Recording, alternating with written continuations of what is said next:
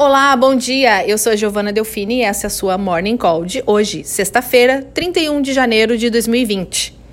Após reunião com especialistas, a Organização Mundial da Saúde declarou a disseminação do coronavírus como uma emergência global. De acordo com o broadcast, o nível de alerta no Brasil não muda e continua com o risco nível 2.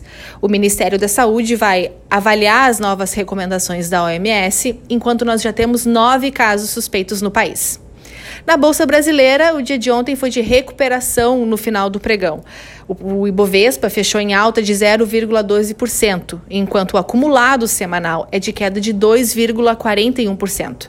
O mercado está analisando com muito cuidado todas as notícias relacionadas ao coronavírus e nós também estamos muito atentos por aqui. Como principal destaque, ontem na Bolsa a gente teve a Gerdau com seus papéis subindo mais de 2%. Nas bolsas americanas, a gente teve a valorização do S&P 500, uma valorização de 0,34%. O mercado contou com a notícia do primeiro caso de transmissão em solo americano do coronavírus no estado de Illinois. No caso do impeachment do presidente Donald Trump, o Senado vai decidir amanhã se vai convocar novas testemunhas para depor.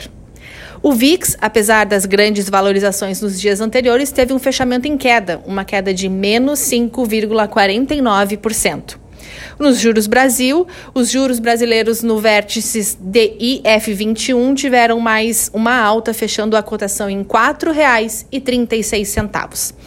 No Risco Brasil, o CDS Brasil sofreu uma queda mesmo com o aumento dos riscos globais e segue em patamares super baixos, 96,5 pontos. No câmbio, a gente teve um dia agitado ontem, com o dólar subindo mais de 1% e o euro fechando perto dos R$ 4,70. Um bom final de semana e até segunda-feira.